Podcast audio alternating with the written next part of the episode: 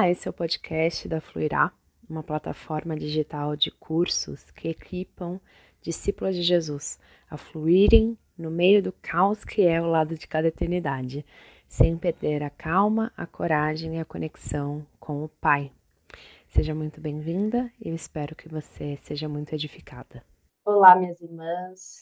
Estou aqui com a Ju e com a Flá.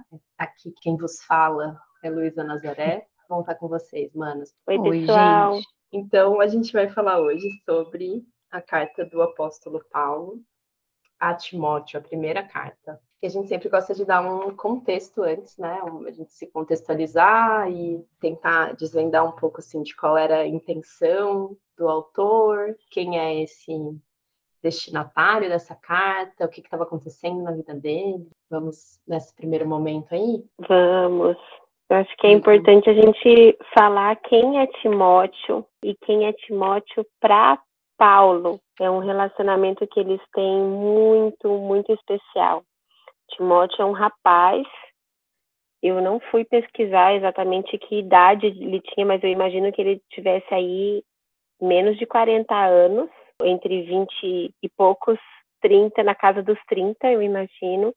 Ele foi ensinado na fé pela avó e pela mãe, Loide e Eunice, uhum. elas que apresentaram a, a fé em Jesus Cristo para Timóteo. O pai dele é grego, era grego, não dá para entender, não sei se as meninas têm alguma outra informação, não dá para entender se o pai dele tinha morrido ou se o pai dele não tinha uma figura muito forte na vida dele.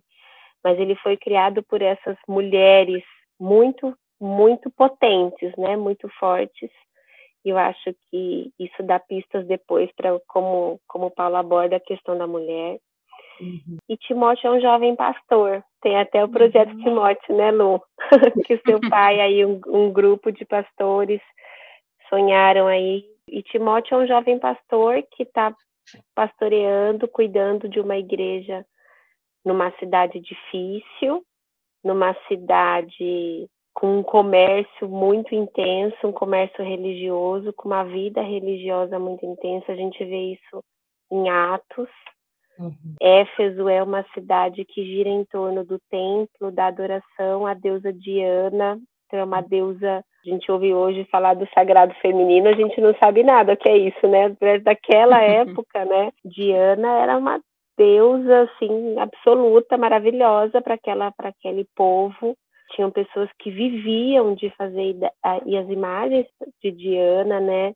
Enfim, duas mil, duas mil sacerdotisas, alguma coisa assim, né? As sacerdotisas que trabalhavam no templo de Diana. Então, assim, não era uma cidadezinha pequena, era um templo grande, uma cidade grande com uma vida muito agitada. Que girava muito em torno desse templo. O comércio, Sim. a vida social da, da cidade girava em torno desse templo. Não era que nem hoje em dia, né, que a gente vive uma vida muito secularizada, a cidade é secular. Eu acho uhum. que a uhum. cidade de Éfeso é uma cidade muito ligada a essa questão religiosa do templo de Diana e o quanto essas pessoas que se convertem nesse contexto precisam mudar uma mentalidade, uma forma, às vezes até precisam mudar a forma de se vestir, forma uhum. de agir, de se comportar. Sim.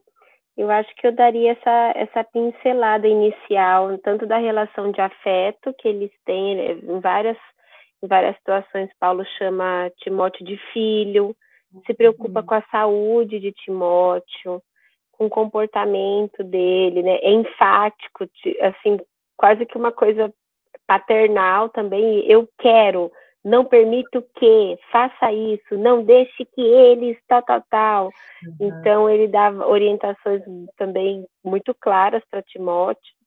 Enfim, dá a impressão que Timóteo é um cara novo, inexperiente e um pouco tímido também quando fala, né? Eu tenho essa, essa visão, assim, é uma impressão que eu tenho. Parece, né? É. Estava vendo aqui que a carta de, de Timóteo foi escrita mais ou menos em 61, 64 depois de Cristo. Então, provavelmente esse é um menino, um jovem que pode ter crescido na fé, assim, digamos, né? Jesus já tinha já tinha morrido e ressuscitado e passou 30 anos. Passaram-se 30 anos desse evento. Então, não era um evento tão recente.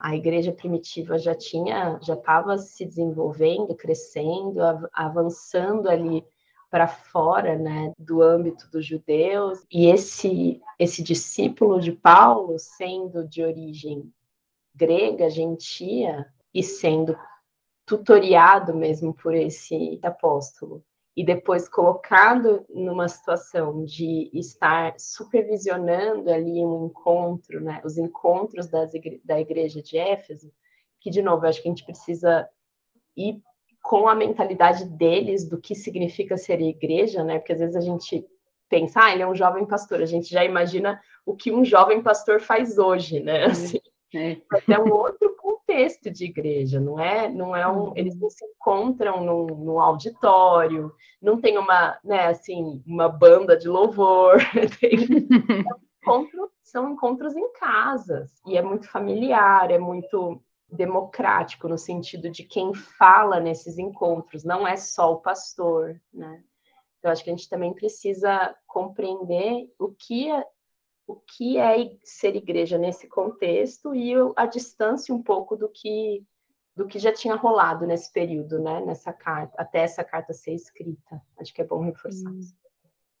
É interessante pensar também que Paulo, né, mesmo mentoreando sendo quem o mais velho ali, né, dessa relação, é, ele começa uma das coisas que ele fala no começo, se colocando como alvo da graça, se colocando como alguém que também está no processo. Eu achei muito interessante a, a palavra paciência. Ele se coloca assim: eu, o pior dos pecadores, Uhum. Eu sou hoje o exemplo, como se ele falasse, o exemplo vivo da paciência infinita de Deus. Uhum. Então, mesmo falando a uma pessoa mais jovem, que está talvez começando o ministério sem estar debaixo da asa assim de uma pessoa, estava lá, né, em outro lugar, mas Paulo falando, olha, é, aos olhos de Deus, né, nós somos todos discípulos, estamos no processo e eu não é, é, sempre bom lembrar de onde nós saímos, né? E eu sou a, essa palavra me pegou assim, alvo da paciência infinita de Deus. E, e sou exemplo, né? Quem quer entender a paciência de Deus, olha para mim, né? Não merecia nada por pura misericórdia, estou aqui pregando, falando sobre a palavra, né?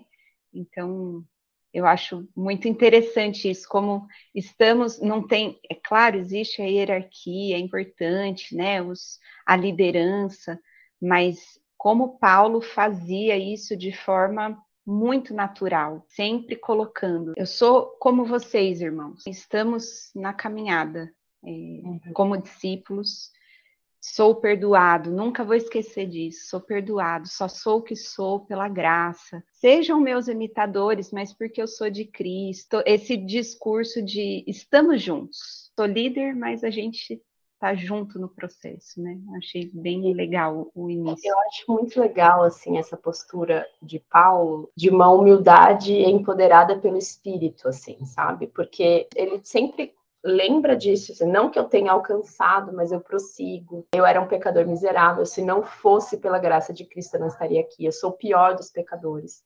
Mas ainda assim, ele não fica nessa condição de, de sabe assim, eu era isso, não sou mais, pela graça de Cristo. Hoje eu Hoje já não sou mais eu quem vive, mas Cristo vive em mim. Então, uhum. é uma humildade, mas empoderada pelo Espírito. Eu acho que às vezes a gente opera num lugar de, de fraqueza espiritual, digamos assim, que não nos permite vencer algumas tentações, vencer alguns comportamentos, justamente por a gente não se recordar de quem nós já somos em Cristo hoje. Sim. que já não sou mais eu quem vive e que é Cristo que habita em mim. E que por mais que eu ainda não seja perfeita, eu prossigo para o alvo, capacitada pelo Espírito dele, que é o autor e o consumador da minha fé. Né? Então, uhum. acho que uhum. isso é muito evidente, assim, que tudo que ele alcançou, ele alcançou pela graça, por meio do compromisso de fidelidade dele com Cristo, né? Ao ponto dele poder dizer para outras pessoas, sejam meus imitadores. E eu acho que isso é forte, é você, ó, sejam meus imitadores, mas não porque eu tenha alcançado, porque uhum. a graça de Deus me alcançou e me transformou. Uhum. Então, é uma postura de humildade empoderada, uma humildade que glorifica aquele que que empodera, que nos enche, que nos transforma, que nos leva a outros lugares. E o quanto é, eu acho precioso a gente olhar para o nosso caminho e perceber, né? Poxa, hoje eu sou um pouco, um pouco mais paciente. Uhum, é. Não porque eu tenho alcançado, mas porque o Senhor Jesus é misericordioso.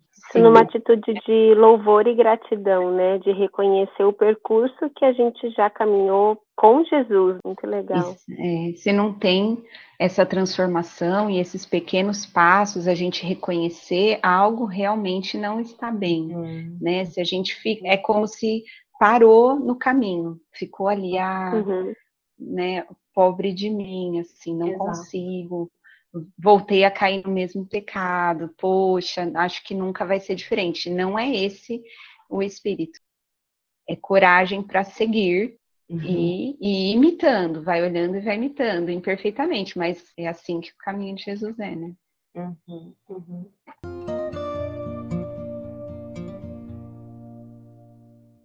Uma e... coisa interessante da, da carta de 1 Timóteo é, Paulo tá, continua ensinando, né? Continua forjando em Timóteo um líder.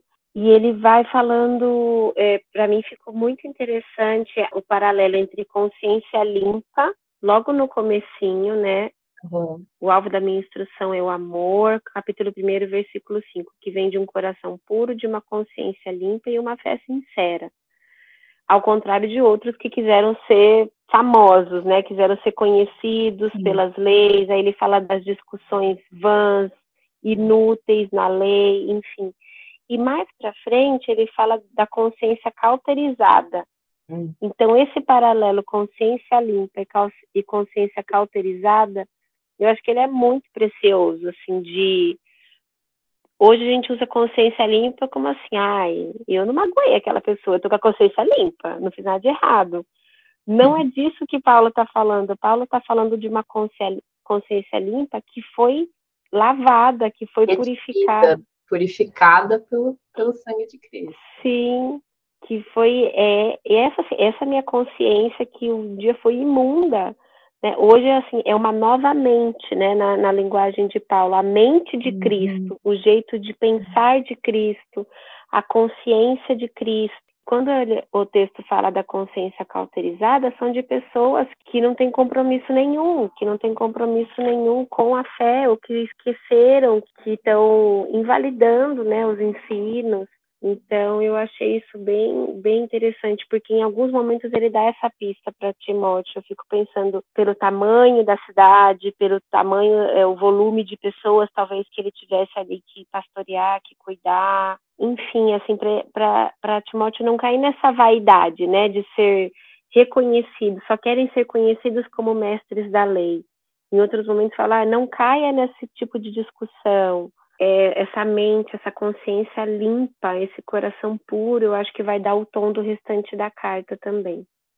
Uhum. e bem. essa intenção, né, assim, eu acho que a intenção da carta era justamente instruir Timóteo a perseverança na, no lidar com esses falsos mestres e também as consequências dos ensinos desses falsos mestres dentro da comunidade da fé, né? Porque depois uhum. lá no na, na segunda parte, que fala sobre os conselhos acerca de viúvas, né?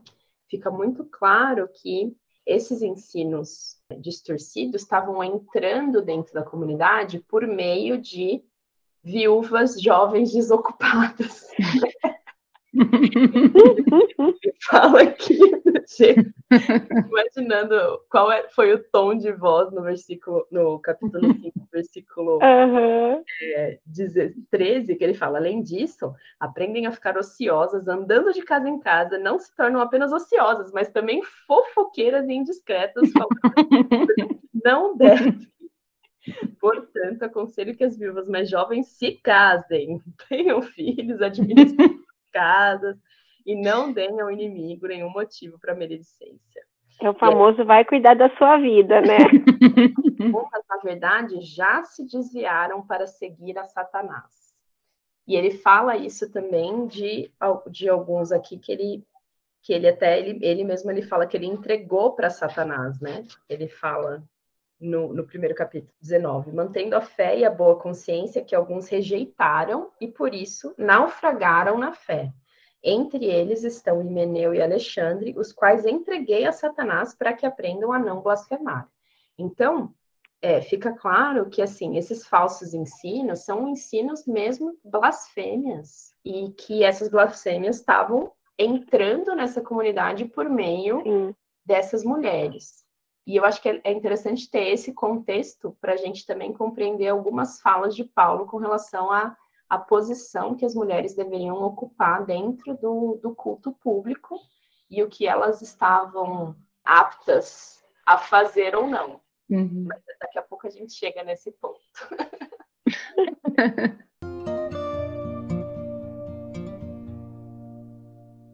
Acho que a gente abrangeu bastante do primeiro capítulo, né? Falando da, uhum. da própria posição de Paulo, de essa intenção de manter né, a sã doutrina, manter a, a, a verdade do evangelho, não deixar que mentiras entrem. E aí eu acho que a gente vai ter que entrar mesmo, então, nas instruções com relação à adoração, a, a ordem na hora dos encontros públicos da igreja em Éfeso. Quem vai puxar esse fio aí, mano? Ai, essa conversa deliciosa. Que é deliciosa, porque assim, a gente lembra que também é para Timóteo que Paulo, Paulo fala que toda a escritura, uhum. né? Toda a escritura ela nos edifica, toda a escritura é inspirada e ela serve, né? Então a gente lembra disso e porque a gente acredita nisso. E aí eu queria ressoar com vocês sobre esse texto. Não é um texto fácil de ler. É, e eu falei para o Gustavo aqui em casa, eu falei, eu queria não cair na tentação de correr para uma pesquisa, para um comentário bíblico, que nem deu tempo de ler, que eu acho que foi provisão nesse sentido específico, né? Mas para não já ir para os poréns, para não ir já para as ressalvas, tipo, ah, não, não é bem isso. Eu falei, às vezes o texto bíblico ele precisa doer um pouquinho na gente. Assim. Falando de um outro texto bíblico, mas quando o apóstolo João abre o livro em Apocalipse, e ele fala que no começo o livro era doce, é. e depois o livro, ele comeu o livro e o livro ficou amargo. Uhum. Eu acho que a palavra ela tem isso, ela tem momentos em que ela é revigorante e consoladora, e tem momentos em que ela confronta a gente e dói na gente né? E assim, essa carta é uma carta que foi escrita para uma pessoa, não é a carta para a igreja de, de Éfeso. Existe uma, uma outra carta do Novo Testamento que chama Efésios, aos Efésios. Essa foi uma carta para um pastor. Então eu fiquei pensando, é, Senhor, o que, que eu posso aprender com a Bíblia pura? Em outros momentos a gente precisa sim do estudo bíblico, de um comentário, enfim mas eu quero deixar esse texto me incomodar um pouco, me encontrar um pouco. E aí, sim, né, com as ressalvas que a gente tem para fazer, mas pelo espírito, não pela minha carne, pelo meu, pela minha intelectualidade, que é boa, né, que é bom o nosso raciocínio, mas assim, não deixar só o porém, não deixar só o senão, né? A Lu sempre fala disso, eu sei que a Ju também acredita nisso, assim que o Senhor chamou a gente de uma maneira integral. Bom, falando isso, se eu fosse fazer uma carta para a comunidade da vila, é, eu escreveria para o, Paulo Nazaré, para o Marcos Botelho, para o Gustavo da Hora, algumas coisas. Se eu fosse fazer uma carta para a comunidade da vila, eu escreveria outras coisas. Eu acho que isso é importante de falar. Paulo, quando vai falar para Éfeso, ele fala algumas coisas, para a igreja toda, uma carta coletiva, e quando ele vai falar para o pastor, ele fala outras com uma ênfase um pouco mais marcada. E ali, quando ele fala, eu quero que o lugar de culto, os homens orem de mãos levantadas, livre de ira e controvérsias. Capítulo 2. Da mesma forma, as mulheres tenham discrição em sua aparência, que usem roupas decentes e apropriadas, sem chamar atenção da, pela maneira como arrumar o cabelo, ou usarem ouro, pérolas, roupas caras, pois as mulheres afir que afirmam ser devotas a Deus devem se com as boas obras que praticam, as mulheres devem aprender em silêncio e com toda submissão. Não permito que as mulheres ensinem aos homens, nem que tenham autoridade sobre eles. Antes, devem ouvir em silêncio, porque primeiro Deus fez Adão e depois Eva. E não foi Adão enganado, a mulher é quem foi enganada. E o resultado foi o pecado. Mas as mulheres serão salvas, salvas dando à luz filhos, desde que continuem a viver na fé, no amor, na santidade e na descrição. Se a gente está falando de um lugar de sacerdotisas, de mulheres que falavam livremente, que ensinavam e que tinham até uma, um protagonismo mesmo na cidade, nas famílias, e aí no ambiente de culto, de ensino, nas aparências, Diana tinha todo um apelo também como deusa, como seria a, o paralelo de, da beleza, da perfeição, como seria Vênus. Afrodite, né? Uhum. Enfim, então a aparência remontava ali as pérolas, os, o, o jeito de adornar o cabelo, o tipo de trança que era feito, o brinco, tudo isso remetia a adoradoras de Diana. Então, o jeito de vestir remetia. Então, assim, quando fala a marca, eu tenho a marca de Cristo, a marca, o que evidencia ali, naquela situação, o jeito de vestir, o jeito de mexer no cabelo, o jeito do que o que colocava no, no na orelha era um sinal a quem eu pertencia. Isso a hum. gente já falou em outros comentários, né? Que os, a, o brinco na orelha é muito simbólico. Quando um escravo ficava por vontade própria, fura minha orelha, eu quero ficar aqui. Então, sempre assim, o lugar do brinco no nariz quer dizer que foi um derrotado. Então, assim, sempre é, tem toda uma simbologia. Então, acho que isso é importante a gente lembrar. Para o nosso tempo, então, essa coisa de fazer a observação, né, a interpretação e, e a aplicação, para o nosso tempo, eu acho que esse texto, ele tem ressalvas para serem feitas, mas ele também tem aplicações para serem feitas. Da gente viver, sim, o nosso, o nosso protagonismo de mulher hoje, em 2022, graças a Deus, emancipadas, livres para sair na rua, para trabalhar, e o mínimo da dignidade humana, né? O mínimo do direito civil humano, mas eu fico pensando em qualquer situação em que um sobrepõe ao outro, é, a gente entra numa relação de dominação, hum. onde homens sobrepõem mulheres, mulheres sobrepõem homens, onde homens calam mulheres ou mulheres calam homens, hum. onde homens não podem falar ou mulheres não podem falar. Uhum. É, o que fica para mim, aí eu queria ouvir um pouco das meninas, o que fica para mim é que a orientação de Paulo nesse sentido é uma orientação para um pastor jovem, para uma igreja jovem.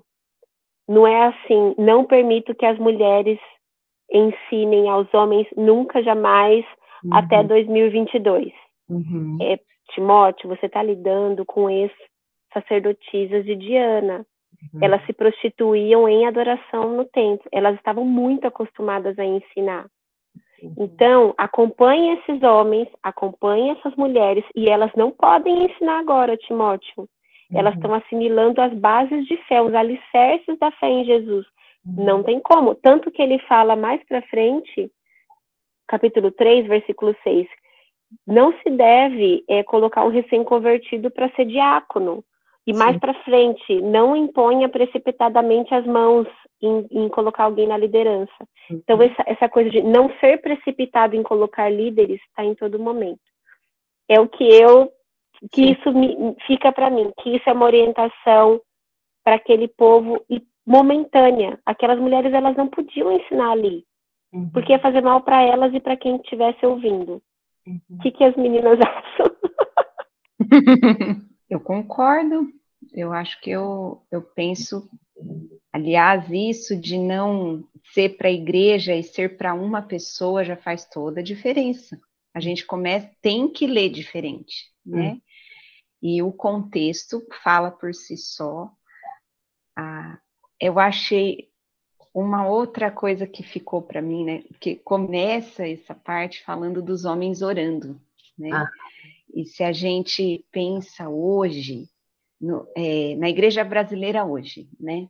Quando a gente pensa numa reunião de oração, a gente não pensa em homens. É verdade. É, eu pensei isso, assim, eu falei, nossa, é sempre as irmãs que estão reunidas para orar. Então, essa orientação, eu acho que para aplicação hoje é tão latente assim, né? Então, ah. homens que orem. Com mãos levantadas, que para hum. mim eu entendo assim com é, consciência, com fervor, sabendo o que estão fazendo, né? E não só por um ritual. E eu falei, olha, começa falando, dando uma instrução para eles, porque provavelmente eles também não faziam parte como protagonistas ou nem protagonistas, não era eram, eram mulheres que cuidavam dos cultos pagãos. Então ele tá, eles estavam ali levados mesmo. E cristãos deveriam ser diferentes. Eles deveriam estar presentes, atuantes e se colocar, aparecer ali, né? E eu, eu pensei, eu falei, olha, até hoje não é muito diferente quando se trata de oração na nossa igreja brasileira atual. Poucos são homens, a gente tem homens referências, né? É, na história da igreja temos, mas isso me chama atenção também, né? Como dá para aplicar. E me parece que a Flávia colocou muito bem. Eu não tenho nem nada para acrescentar, assim, é, é, contextual, existe, tem que fazer essa ressalva, né? Penso ah. eu. É, isso porque ela não estudou nenhum comentário, hein, gente? Isso é tudo, tudo inspiração desse É, exatamente. Mas é, essa, cara, essa, essa e algumas passagens de Paulo ali, né, sempre foram muito indigestas para mim e eu passei um bom tempo é, combinando e pesquisando. De mal de Paulo entender, gente, o que ele está querendo dizer, né? E aí eu acho que, de fato, assim, quando a gente coloca esse contexto de que é uma carta para um jovem pastor, numa igreja que está dentro deste contexto, é, a gente é claro que a gente eu queria poder né, ligar para Paulo e falar, Paulo, vem aqui, explica para a gente o que, que, que você estava respondendo, né? Porque provavelmente Timóteo pode ter mandado uma carta antes, Paulo, por favor, me ajuda, porque isso está acontecendo é. aqui. A gente não tem essa carta de, de Timóteo a Paulo, né? Primeira carta, primeira Paulo. é, mas eu, eu, eu também creio nisso, assim. Eu acho que é, Paulo está dando instruções bem específicas com relação a uma igreja que está se formando dentro de um ambiente que vem carregado de parâmetros e paradigmas diferentes de adoração, né?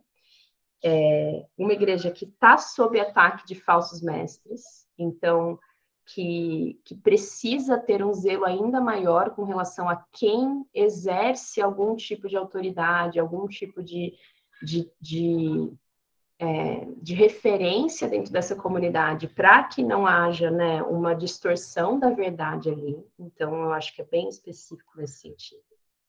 E aí, eu acho que quando a gente lê esse trecho, né, que a, a mulher deve aprender em silêncio, acho que o primeiro ponto que a gente precisa reforçar é que a mulher deve aprender, que às vezes a gente toma por garantia já dentro do no, da nossa visão, né, de, do século 21, de que mulheres devem aprender.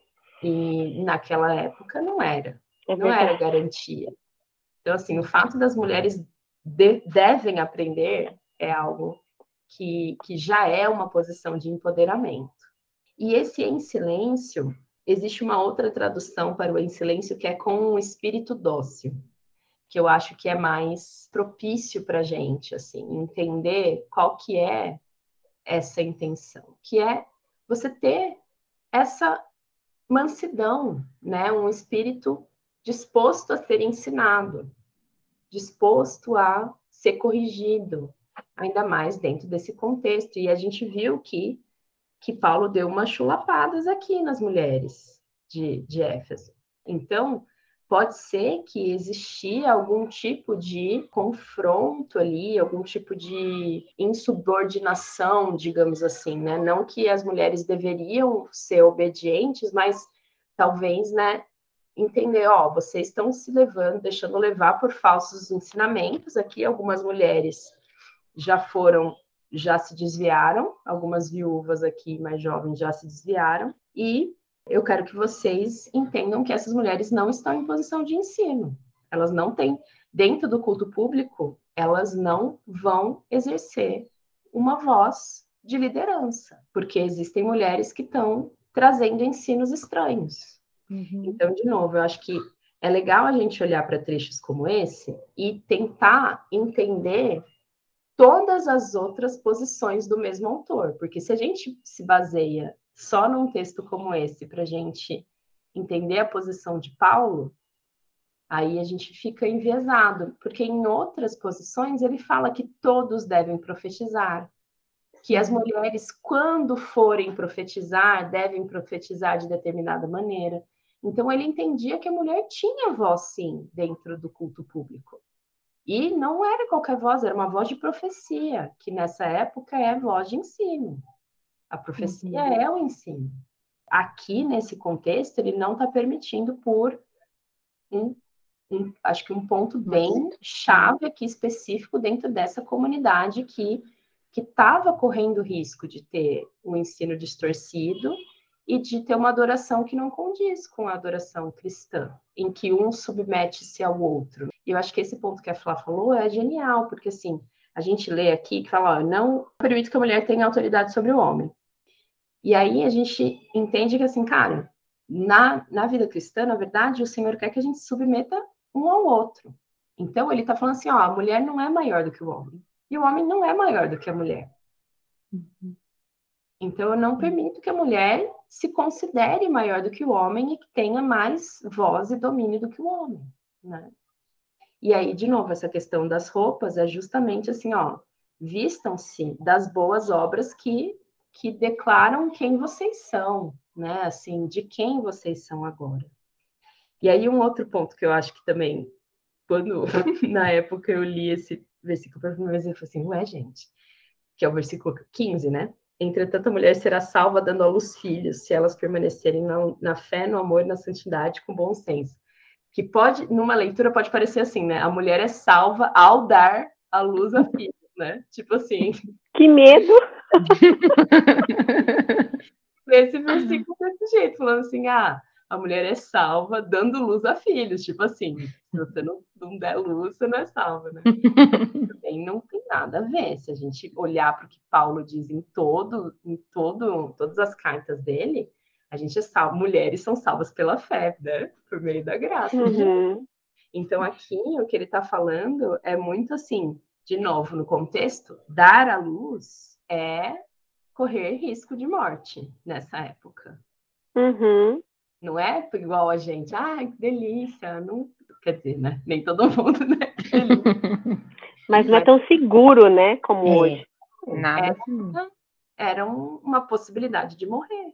Então, ele está falando aqui que ela vai ser salva de, da morte nesse, nesse momento e ela vai poder ter a santidade, né, permanecendo no amor, na fé e no bom senso. Então, acho que também vale uhum. a pena trazer, porque esse versículo pode gerar algum tipo de confusão. Sim, eu acho que esse trecho pequeno aí, é bem 13, 14, 15, é bem, bem delicado também. Falando das mulheres, eu por, uma, por um tempo eu achava que era assim, a mulher será salva dando a luz ao filho, filho em letra maiúscula. Eu achava que remetia a Eva na queda, sabe? Que assim, que, que o descendente ferirá. E eu achava que vinha daí. Depois, não, é filhos mesmo, filhos, filhos. Não é o filho do homem, né? Não é aquele em letra maiúscula, né? Aqui na, na nova versão, na versão transformadora, fala assim: ou então serão salvas a aceitarem o seu papel de mãe. Hum. E eu acho que um ponto delicado que a gente tem como mulheres cristãs na Semana Internacional da Mulher. Por sinal, post ótimo seu, Flá. É, aí, gente. Vão lá no perfil da Flá no Instagram. No Instagram é uma luta, gente. A Lu, a Lu sabe, a Ju também, né? Já, já literalmente me ouviram chorar, assim, nessas questões, enfim. E, mas eu acho que a gente tem uma, uma herança que não foi dada pelo Senhor, que ser mulher de Deus envolve ser mãe. Uhum. E tem mulheres que não vão ser mães. Uhum. Não vão ser mães porque não vão conseguir ser mães. Não vão ser mães porque não quiseram ser mães. Não se sentiram chamadas a isso. Ser mulher é, e ser discípula de Jesus não está atrelado a ser mãe. E aceitar o meu papel de mãe, eu acho que passa por isso. Eu não colocar nem a minha glória de mulher em ser mãe, sabe? Só, só quando eu, eu fizer um, um, excelente trabalho com o Daniel e a Bebel, então quer dizer que aí eu fui salva, assim, eu fui dignificada. Não é isso que me dignifica, não é isso que me faz ser abraçada pelo Senhor. Tanto que ele coloca um desde que continue a viver na fé, no amor e na, na santidade com discrição. Uhum. Para mim, a descrição é claro que aqui ele está remetendo a, a, toda, todo o aparato das sacerdotisas de Diana tal, mas envolve também essa, essa, esse baixar a bola, sabe? De não colocar a minha alma, a minha uhum. identidade em ser mãe. E uhum. aceitar o meu papel de mãe, se eu escolhi ser mãe, se eu sou mãe. Uhum. Ou também, se eu não sou mãe, e tudo bem, e tudo bem, e, tá em paz com isso. formas de ser mãe que não biológica, né? Eu acho Exatamente. que o dom do maternar que é dado à mulher, do, uhum. do nutrir, né? Do gerar vida nova, não é só por meio dos, dos uhum. meios biológicos.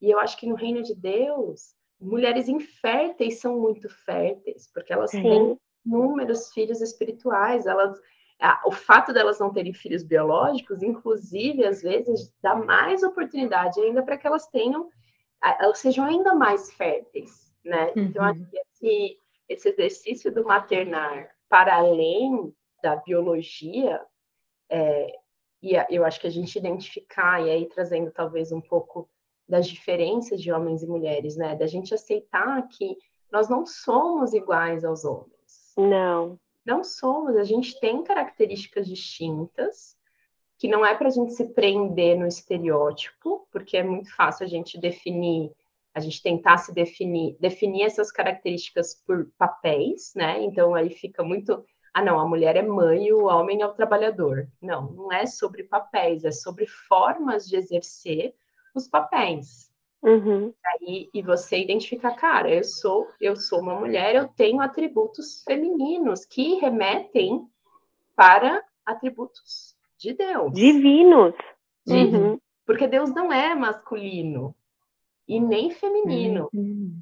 Né? Deus não cabe nessa, nessa nossa divisão. Exato, exato. E né, glorificar Deus por meio disso. Né? É.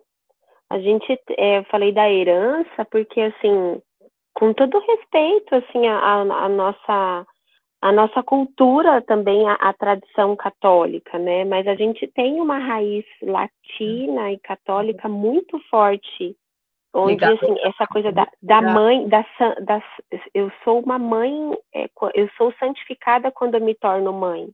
E a escritura uhum. não dá essa ênfase.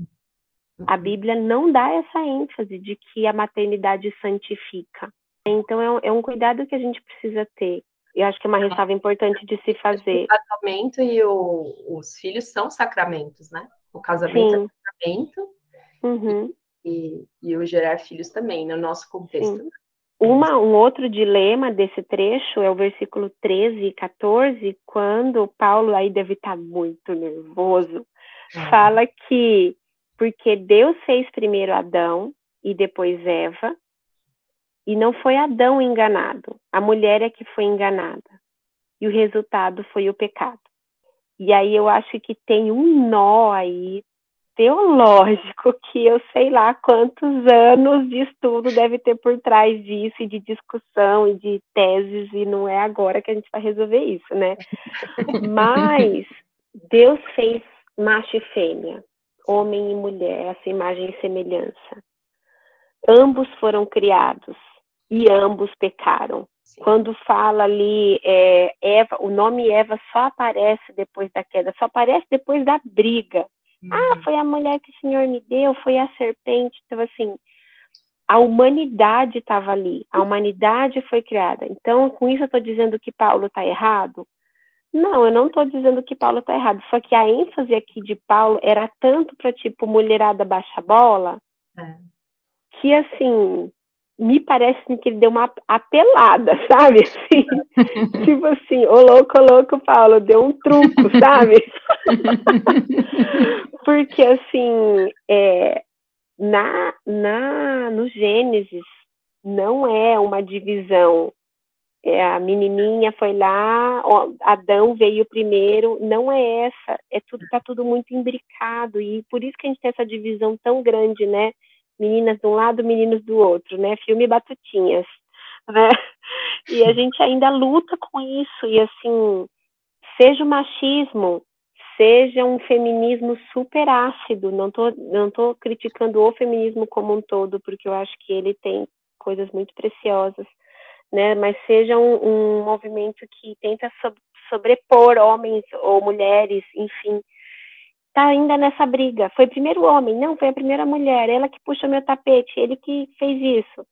E não é essa linguagem. Inclusive, não é essa linguagem de Paulo, o apóstolo da graça. Então, aqui eu acho que cabe a gente assim, opa, por que, que ele escreveu isso? Por que, que esse texto está aqui desse jeito? Porque, e aí, falando assim, de Agostinho, depois, os caras grandões da fé cristã usam esse texto para falar assim, a mulher, a mulher ela é representante do diabo, cuidado com ela. Né? É. Ela é a fonte do pecado, o negócio azedou com a mulher, cuidado com a mulher né? Então, é, isso se repete e isso vai tomando, assim, na história da humanidade, e eu acho que é uma mentira que é contada, assim, para todos nós, para todos nós. Eu acho isso muito delicado, eu queria muito saber como outras outras pessoas, outros, outras pessoas que a gente admira, assim, na fé, abordam esse texto. Fiquei curiosa. Eu acho que isso né, reforça a importância da gente ler, primeiro, essa carta inteira, não ler, né, pensando em só, tipo, capítulos, né, e versículos, porque se você lê um trechinho aqui, imagina se você só lê, se vem aqui e lê. Da mesma forma, quero que as mulheres, aí termina aqui, no bom senso. Aí você fala, gente, pronto, né, pano para você tirar do contexto e criar criar regra que não existe, né? E quando a gente lê a carta inteira de uma vez, a gente já percebe um pouco mais do tom de voz de Paulo e a gente consegue perceber que em alguns momentos, isso que a gente falou, ele estava bravo com as mulheres. Ele estava uhum. bravo com as mulheres de Efésios. É, existia algo ali que a gente não sabe muito bem o que era. Assim como ele estava bravo com falsos mestres da lei, e com pessoas que estavam amando mais o dinheiro e a reputação e fazendo da, do evangelho fonte de, de lucro. Então, está muito claro aqui isso. E aí, eu acho que não só ler a carta como um todo, porque ela foi, foi feita para ser lida inteira, de uma vez, como ler ela no contexto do arco narrativo da Bíblia. Porque daí a gente entende, né, se bem interpretado, justamente lá do Gênesis fala, não, Paulo não está querendo dizer que a mulher é a fonte do pecado, porque Deus não faz isso em nenhum momento. Lá no Gênesis, Deus não fez isso. É, em Levíticos, Deus não condena mais a mulher do que o homem, muito pelo contrário, a gente vê Deus colocando a mulher dentro de uma numa posição de, de ser protegida, de ser zelada, de ser cuidada, ele, ele coloca as viúvas e as estrangeiras né, dentro de uma posição de, de zelo ainda maior, né? Então, acho que é importante justamente a gente ter essa, essa leitura né, da carta e do arco inteiro. Eu acho, de fato, assim, que esse versículo 13 e 14, Paulo está dando um, um abaixa-bola mesmo para as mulheres, sabe? No sentido de falar assim, ó, vocês não são maiores do que os homens. Ele está falando, não, não permito que vocês tenham autoridade sobre os homens, porque vocês não foram criadas antes que o homem. Vocês não são maiores do que eles. Uhum. Eu acho que é uma baixa bola mesmo. Ele está tipo puxando para o outro. Eu, eu, sinto isso assim, que ele está puxando para o outro lado, justamente para falar, cara, ó, se coloquem no devido lugar de vocês. Isso pega pega no cerne das religiões pagãs uhum. que acreditam que a humanidade é, surgiu de um útero sagrado. Pega no cerne das religiões pagãs, onde assim, olha, quem tem um útero manda, é, é a mãe terra, manda em uhum. tudo, né? Então, assim, Paulo está falando para pessoas, isso é escritura o tempo inteiro, né? A gente já falou em outras ocasiões. Está falando para um povo e está falando para pessoas. Esse povo tem pessoas com rosto, com nome, com história individual, né, e coletiva. Então aqui Paulo está advertindo essas mulheres que a gente não sabe se eram 80, 90, 250 ou 32, mas ele está também advertindo a imagem de um feminino que se achava superior ao Deus vivo. Há um sagrado, há uma, um entendimento de feminino equivocado, onde eu me criei, o meu útero criou tudo isso aqui, eu criei todos os seres e eu sou sagrada em mim mesma, eu não preciso de mais ninguém. Então, olha que sério isso. Isso a gente vê hoje, parece que é um movimento muito recente de internet e tal. Isso é antiquíssimo, né? E assim, essa uhum. questão do sagrado, do feminino que se basta em si, é uma tentação de Satanás. É uma tentação para o homem e para a mulher bastar-se em si. E eu acho que nas mulheres gerar alguém, amamentar alguém, produzir essa vida é algo, é, é um milagre. E é de alguma maneira tentador, a gente se enche disso, né? Então, eu acho que aí Paulo também está pegando na questão do feminino que se acha sagrado, sabe? Ó, você acha que foi você que criou o mundo? Não foi você que criou o mundo, sabe? Falando bem bravão, ele não está falando fofinho aqui. Você foi criada e ainda não fez o que devia fazer, né? Ainda foi, trouxe o pecado, né? Então. Exato.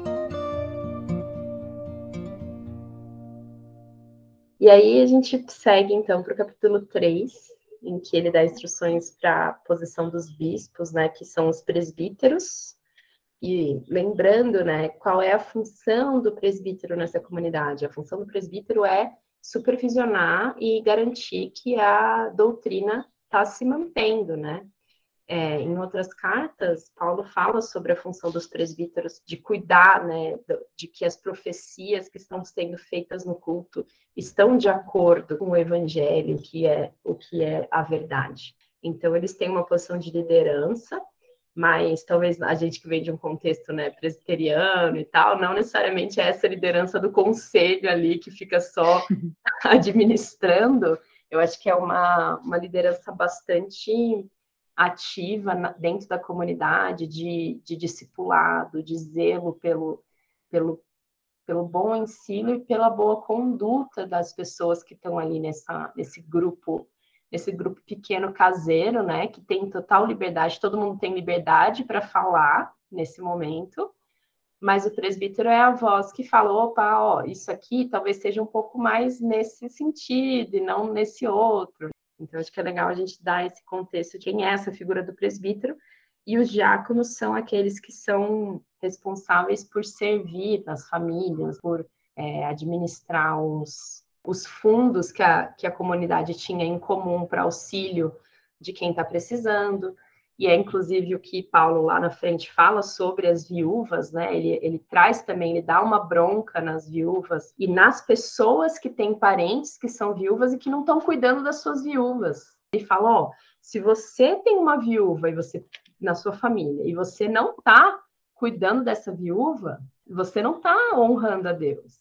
Então ele, ele deixa muito claro que é, que a igreja ela cuidava sim das pessoas que estavam precisando, mas existe um bom senso. Existe algo que. Não, peraí, é responsabilidade de quem? Uhum. A gente não é bobão. A gente não, não tá aqui para, tipo assim, ah, qualquer pessoa que quiser vai ficar se aproveitando aqui dos recursos financeiros, de energia, de cuidado da igreja. Acho que isso é um, é um, um check-up para lá forte, assim, de Paula. E aí, sabe uma coisa que eu acho interessante desse texto também? Que eu li um comentário que diz que, assim, porque esse é um, um dos textos que é utilizado bastante para justificar o fato de não ter pastorado feminino, né?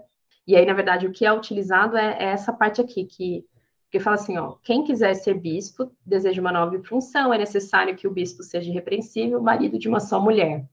E aí o fato de estar escrito aqui, marido de uma só mulher, pressupõe-se que ele está falando sobre um homem.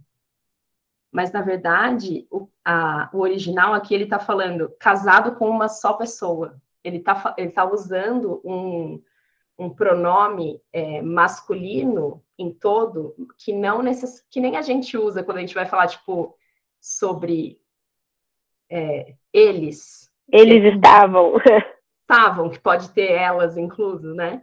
Uhum. E aí a uhum. gente traduz como marido de uma só mulher e fica parecendo que é, é tem que ser homem, mas na verdade está falando assim, ó, casado com uma só pessoa. E aí, inclusive, os diáconos, aqui depois ele fala, né? Os diáconos devem ser dignos, as mulheres igualmente dignas, né? Então, uhum. é, e aí aqui, é, é, é, no meu, tá escrito as mulheres, e aí tem um, um asterisco aqui. Ou as esposas do diácono, talvez as diaconisas. Ou talvez fazer o quê? Ai, gente. Uma, é, uma, é importante colocar isso, porque o ensino, às vezes, as mulheres no ensino, às vezes, estão com as crianças ou com outras mulheres. Isso não é demérito nenhum, nenhum, nenhum, nenhum. Mas não precisa ser é, uma exclusividade, né? Mulher só ensina criança, mulher só ensina outras mulheres no máximo adolescente. Mulher também pode ensinar homens, famílias, que é, é, algo importante. Mulheres podem ser presbíteras, diaconisas, é algo que ainda a gente precisa redimir, assim, nas, nas igrejas, né? Tanto as que têm a proibição formal, né, do pastorado feminino, quanto aquelas que têm um pastorado feminino, às vezes equivocado. Um pastorado feminino que não é o que Deus falou que é pastorado, não é o que Deus falou que é apostolado, né? Não é. Então, eu acho que tanto para onde não pode, que ainda existe, quanto para onde pode, mas às vezes também é equivocado, né? Então, acho que é um alerta para todos, né? Para todos. Quando Paulo fala logo no comecinho, é, no primeiro capítulo, sobre os pecados, a lei não foi criada para os que fazem que é certo, mas para os transgressores e rebeldes, irreverentes e pecadores, ímpios e profanos. E aí, aí vem aquela lista dos pecados, né? Nas cartas de Paulo tem, aí vem mentirosos, imoralidade sexual, homossexualidade, sequestradores, os que juram falsamente, ou os que fazem qualquer coisa que contradiga o ensino verdadeiro. É. tipo, não sobra pra ninguém, pessoal. É pra, tipo, se você tá fazendo qualquer outra coisa, que a sua, se a sua carne, se a sua natureza faz qualquer outra coisa que contradiga o ensino verdadeiro, né, você tá nessa listinha. E logo depois, tipo, cinco versículos depois, ele fala, eu sou o principal pecador. Então, não uhum. é um ranqueamento de pecados, de moralizar, os textos que falam de homossexualidade, homoafetividade, são textos muito delicados também, a gente sabe, mas não é um ranqueamento de, de pecados. Todos nós somos pecadores, todos nós precisamos desesperadamente da graça de Deus. Ou quem faça qualquer outra coisa que não está nessa lista, está valendo também. Não, parece. Eu, eu, eu, eu, eu, toda vez que eu vejo essas listas de pecado, eu lembro lá de Apocalipse 21, é, cap, é, versículo 7 e 8, que ele diz, né? O vencedor herdará tudo isso, e eu serei seu Deus, e ele será meu filho, mas os covardes, os incrédulos, os depravados, os assassinos. E aí, tipo assim, ele coloca um monte de coisa pesadona, mas logo na primeira, tipo assim, os covardes e os incrédulos. Logo no primeiro, já, tipo assim, me matou, me pegou, não precisa nem continuar, covarde. Ele coloca assim, covarde junto com assassino, sabe? Assim, os covardes. ai, ai, é isso, e assim, né? O quanto o apóstolo Paulo ele, ele deixa muito claro que assim a nossa as nossas boas obras, que é o cumprimento da lei, porque assim, a lei ela não é erradicada, né? A lei sinaliza o, o bom comportamento, digamos assim, né? O que, o que o Senhor espera de nós como pessoas santas. Mas o cumprimento da lei é por meio da graça de Cristo. Né? Uhum. E ele sempre reforça isso, ó, você não tem que ficar buscando a lei, você busca a graça para cumprir a lei, né? Nela você vai cumprir a lei, você vai amar a Deus acima de todas as coisas e vai amar o próximo como a si mesmo, né? Que é uhum. é base para que você cumpra todo o restante, né? Então, o, é, o, apóstolo Paulo, ele nunca vai trazer sobre nós uma, uma série de, de regras morais que a gente precisa cumprir, ou de condenações do tipo, meu, se você é, cair em um desses pecados, você nunca vai ter salvação. Porque, de fato, a salvação não vem pelo fato da gente não pecar. Isso é uhum. muito é, não lembro quem, se é o Tim Keller que falou que, assim, nosso, não é mais o nosso pecado que nos distancia de Deus. É a nossa autojustificação. É, é, é verdade. a vontade de se justificar por conta própria o pecado já não é mais problema. Que separa. Já está né? perdoado, né? Exato. E aí eu acho que é legal a gente ver, assim, né, então, esse capítulo 3 como é, um padrão mesmo de, de maturidade cristã para homens e mulheres. Eu acho que não se aplica só para homens, né? E a gente uhum. até pode falar, ó, ser irrepreensível e aí, voltando né, lá no apóstolo Paulo, que o fato de ser irrepreensível não é, é não é ser perfeito, né? Mas é ser alguém que está amadurecendo, que, pela graça de Deus, está alcançando a perfeição, né? Por, por meio do relacionamento com Cristo. É, ser casado com uma pessoa só, né? Moderada, sensata, respeitável, hospitaleira, apta para ensinar, não deve ser apegado ao vinho, nem violento, amável, pacífico. Eu acho que isso são todas características que a gente tem que desejar, né, como o alvo da nossa maturidade cristã e tentar olhar para os nossos líderes tendo essa expectativa, né, também para que eles sejam assim, quando a gente for nomear os nossos líderes na igreja e tudo mais, né. Uhum. E aí a gente vai para o capítulo 4, em que Paulo fala especificamente para Timóteo, incentivando ele, dando é, umas motivações ali, né, uma palavra mais motivadora, para que ele possa permanecer na verdade, não se deixar ser levado pelas fábulas profanas e tolas, né, pelas inúmeras genealogias, pelo sexo dos anjos. E aqui no capítulo 4 tem uma, uma parte que eu acho muito legal, que é Paulo falando sobre essa questão, né?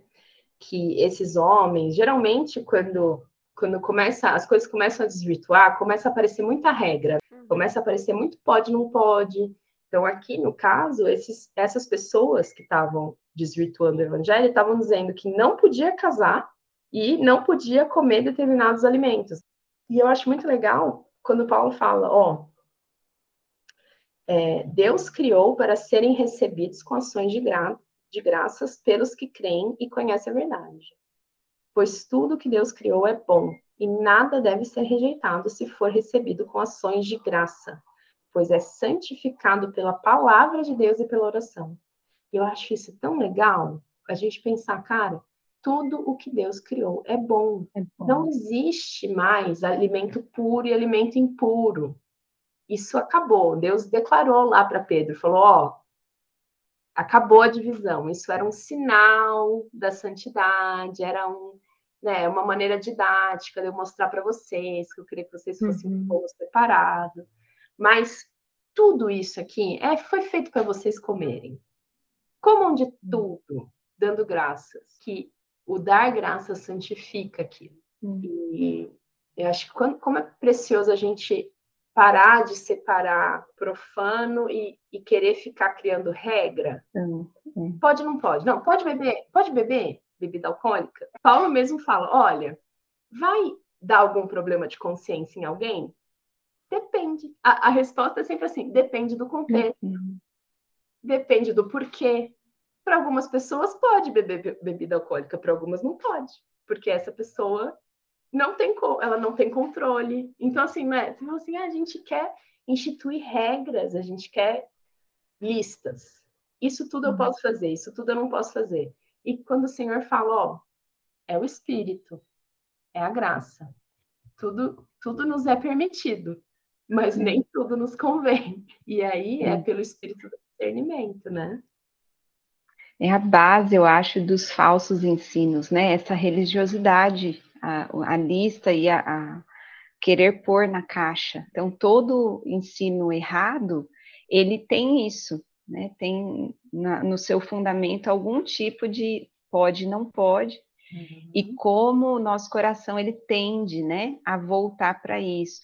Então, viver na liberdade da graça não é natural, né? É sobrenatural mesmo, é natureza refeita, é a nova criação mesmo. Só que a gente tem que sempre redirecionar o nosso coração para isso, porque é muito mais simples se colocar em, em, em regras, em contexto, se a gente falou tanto, né, a história dessa cidade, era muito mais fácil voltar ao que era antes. Então tinha ritual, tinha regra. Então para mudar todo todo essa, esse jeito de pensar e de viver não era fácil, né? Demandou muita coragem de Timóteo, persistência, perseverança. Olha, fica, é esse é o evangelho, não é isso aí mesmo. Por mais que queiram, para nós hoje já é difícil, né? Hoje que a gente está cercado, a gente pode mergulhar em estudos, pode ouvir mensagem o dia inteiro, se a gente quiser, o nosso coração já tem essa tendência, quando a gente vê, a gente já está julgando, a gente já está se colocando regras e, e se cobrando, né? Imagina num contexto em que a igreja estava começando. Então, que precioso, que bom que a carta chegou, né? Que as cartas chegaram e que eu imagino o renovo, como de ver um bebê, literalmente, cada palavra e ficar com aquilo, porque era a forma de Deus ir falando com eles e, e dando certeza de que eles estavam no caminho de Jesus e, e que era isso mesmo, né? Sim, muito especial essa palavra de encorajamento que Paulo vai dando, né? Ele coloca essa advertência importante para esses falsos ensinos, essas regras desnecessárias, né? É como se assim, ah, antes eu vivia debaixo de um sistema de leis, agora Agora eu quero outro sistema de leis, por favor, me dê regras, me dê regras para eu refrear a minha natureza. Quando ele menciona até a perseverança, né, quando compara o exercício físico com o exercício da devoção, não é um exercício de aprendizado, né? Porque se a gente fica só no, num exercício da nossa razão, a gente vai cair ou, ou em regras, ou numa listinha de regras, ou a gente vai cair numa sociologia das religiões, assim, uma relativização, tal, e aí eu começo a filosofar e tudo é relativo. Ele está falando de devoção, eu achei isso tão precioso. Exercitar devoção é, implica no meu coração, implica na minha entrega, é o meu culto, envolve as minhas emoções. São seus afetos, eu, é sua... Todos os meus afetos, né? é, entranháveis afetos, né, como fala em outros textos bíblicos, assim, é, a, é toda a minha existência esta devoção. E, e ele fala no versículo 13 do capítulo 4, até a minha chegada, dedique-se à leitura pública das escrituras, ao encorajamento e ao ensino. E é legal também esse encorajamento estar tá aí no meio, ler as escrituras publicamente é, ser encorajado, viver o encorajamento em, em comunidade e ensinar. Porque para mim, eu acho que tá, eu tô com numa fase muito assim de Deus falar para mim, Flávia, eu não quero só sua cabeça, sabe? Eu não quero só os seus pensamentos sobre mim.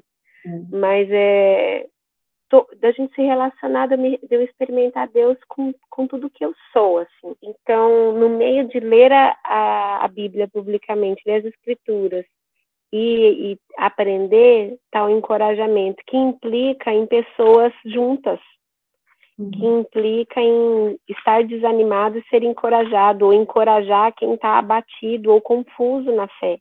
Uhum. Esse não descuide do dom que você recebeu por meio da profecia, que, dos presbíteros que impuseram a mão sobre você, dedique-se, né? entregue-se inteiramente nessas tarefas. É nesse contexto de tarefas, é nesse contexto de viver o dom.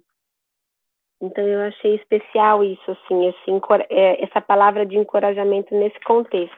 Eu acho isso muito legal pensar nessa questão do exercício da devoção, Flá, porque assim, casando um pouco com essa questão das regras e das leis, eu acho que nós somos seres religiosos e legalistas por natureza.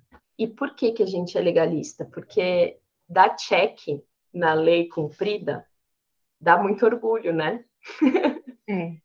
Dá a sensação de estar tá sendo a pessoa, né? De falar assim, não, estou cumprindo com tudo que tem que ser cumprido. E o Senhor nos chama para um relacionamento de amor.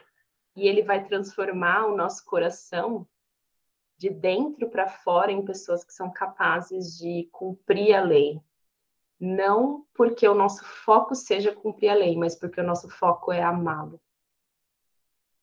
E ao amá-lo, naturalmente, ou na verdade sobrenaturalmente, é. a gente vai cumprir a lei, né? Só que isso é muito difícil, é muito difícil para a gente lembrar disso, que o foco, o foco de Deus é o, é o relacionamento dele com a gente. Ele quer se relacionar. E aí a gente logo já vai, não, mas Senhor, você não quer que eu sirva? vai, sirva. Não, não, senta aqui. Eu quero que você coma à mesa comigo. Eu quero que a gente ande junto e ao andar junto, a gente, você, o seu coração vai se transformando no meu coração, porque é inevitável. Quanto mais tempo você passa com uma pessoa, mais parecido você se torna com essa pessoa. E o quanto Deus quer a nossa devoção, Ele quer o nosso afeto, Ele quer o nosso amor. Ele não quer só a nossa obediência. Claro que a obediência é a evidência do amor, a obediência é a consequência do amor, mas ele quer o nosso coração, ele quer a nossa relação, né? Eu acho que isso é, é muito legal. E perceber o quanto, assim, esse exercício da piedade, do, da devoção, do, do voltar o seu coração para o Pai e se relacionar com Ele e lembrar das verdades, lembrar quem de fato Ele é e, e aí escolher viver de acordo com isso e o quanto a gente precisa mesmo do encorajamento nesse caminhar, né? E do, do encorajamento mútuo, da gente se lembrar, da gente se recordar, né? E, e para a gente poder perseverar, né? Ele fala aqui no final, né? Atente bem para a sua própria vida e para a doutrina, hum. perseverando nesses deveres, pois agindo assim você salvará tanto a si mesmo quanto aos que o ouvem. Né? Então, acho que essa questão da perseverança, da diligência, da dedicação, é, do compromisso com a devoção. Aqui, Paulo, ele não tira, Dallas Willard fala, né? A graça não põe fim aos nossos esforços. Ela põe fim ao nosso mérito. Uhum. Então, assim, a gente continua se esforçando, mas agora o nosso esforço é por permanecer nessa relação de devoção de entrega, de completa dependência do pai, de amor né, no pai. E, e como fruto desse relacionamento, o espírito vai gerando ali outros atributos e outras capacidades que a gente não teria naturalmente. Ao final da carta, é, ele coloca essa relação da devoção com contentamento. Eu acho muito, achei muito interessante, porque é, desde sempre, pelo que está relatado aí, pessoas quiseram lucrar com a fé, não é coisa nova, tá é, dizendo de pessoas que tinham isso, né? Eles faziam o que faziam para ter lucro, e aí Paulo vai dizer, e de fato, a vida de devoção, ela dá lucro mesmo, só que é outro tipo de lucro é o lucro de. Na mensagem, ele, o Gene Peterson escreveu é, o lucro de ser você mesmo, né, diante de Deus. E em outras traduções usa a palavra contentamento. Então, Eu penso que a devoção, esse tempo que a gente olha para ele, ou os vários tempos, né? Viver em constante com, com a lembrança de quem ele é, olhos fitos em Jesus. Ele é a imagem perfeita, né? E nós, aquela imagem que está sendo refeita, a, a imagem dele traz esse contentamento. Que bom, podemos ser quem somos e, e se contentar com isso. A gente lembra de quem a gente era, quem somos em Cristo, quem seremos com Ele na eternidade, né? E isso é, traz essa satisfação plena. Então, esse é o lucro. Nós não precisamos nos preocupar e nem é, olhar e pensar, planejar da forma com que quem pensa em riqueza, ele contrapõe isso muito claramente. Ou é a, a, riqueza, ou é a vida justa, a vida mansa, tranquila que Jesus viveu e mostrou como vive, despreocupada com, com as riquezas. É bem sobre isso o final da carta. Então, são preocupações muito atuais ainda, né? Eu acho que nunca nada novo debaixo do sol mesmo, né? A, a preocupação com o ter, e achar que o ter vai fazer você ser alguma coisa. E Paulo, olha, fuja disso, corre. Ele fala para correr, né? Esse é o verbo. Você corra atrás de uma vida justa, é, de ser contente com aquilo que você tem, com aquilo que você é em Cristo, e, e não perca tempo fazendo diferente. Então a devoção está bem ligada. A gente olha para Ele, a gente vê, pensa, e imediatamente a gente consegue essa satisfação plena em Jesus. Porque quando corremos atrás de outras coisas, eu acho é porque a gente está olhando muito para nós, muito para os nossos pares, né? Ou para quem está perto e fazendo comparações.